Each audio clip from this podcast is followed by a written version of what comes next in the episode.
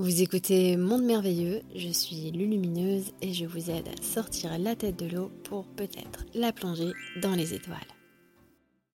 Comment surmonter sa fatigue en cette période? Il est vrai qu'en ce moment, nous sommes soumis à différentes forces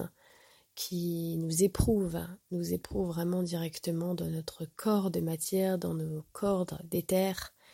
et euh, en effet, nous sommes plus euh, sensibles, plus fatigués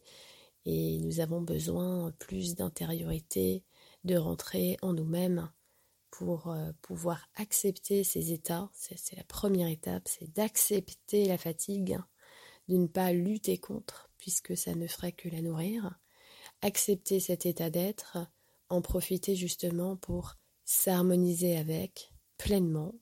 et on va voir qu'on va le vivre mieux. Et c'est aussi évidemment aménager son environnement, son quotidien pour pouvoir être à même de faire avec les ressources qui nous sont données pour se syntoniser au mieux avec ces fréquences dans lesquelles on baigne et dans lesquelles on se retrouve immergé pour pouvoir être disponible dans ce processus d'assimilation puisque c'est ça que nous sommes en train de vivre pour beaucoup